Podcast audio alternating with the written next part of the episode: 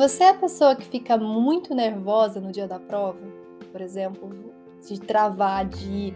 Sabe, parece que a cabeça bloqueia o famoso branco e, e você fica com náusea, sabe aquela coisa horrível, você se sente mal de verdade na hora de fazer a prova.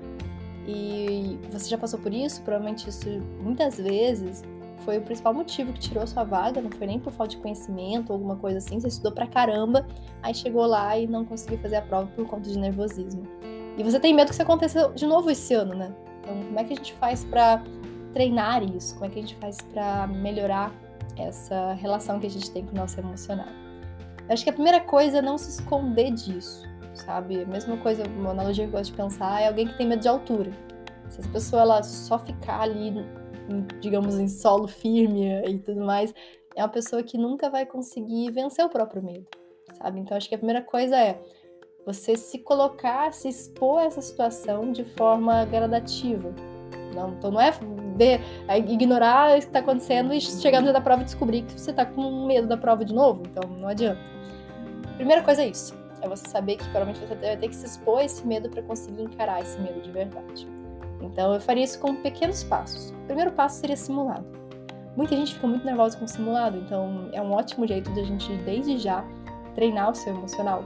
Ver o que, o que passa na sua cabeça, você se conhecer, você saber o que, que acontece com o seu corpo, com a sua mente, o que, que, sabe, o que, que se passa de ruim, de negativo nos nossos pensamentos para a gente conseguir controlar tudo isso. E claro, gente, procurem ajuda, sabe, profissional, procurem profissionais da psicologia, porque eles são com certeza as melhores pessoas para te ajudar nisso.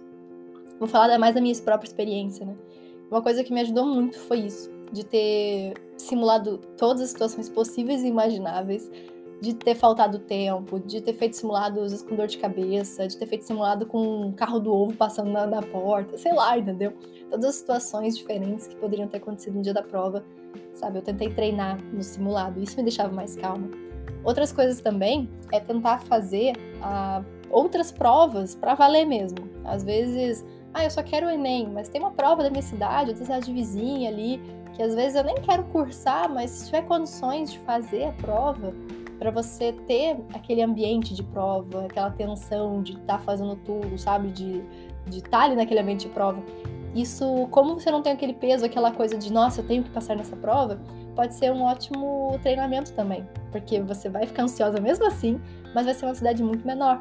E assim você vai indo, você vai treinando, você vai se acostumando a essa situação. Claro, terapia ajuda pra caramba, então sempre recomendo para todo mundo que tá nessa situação, mas também não tenha medo de ter medo, porque isso é natural, a prova vale muito para você, então é natural que você fique nervosa, mas o mais importante é isso. Vamos vencer tanto a prova como a gente mesmo, a nossa ansiedade, os pensamentos ruins, porque a prova do Enem é muito autoconhecimento, tá? não é só conhecimento. A gente tem que se conhecer muito bem para fazer a prova, para conseguir a aprovação.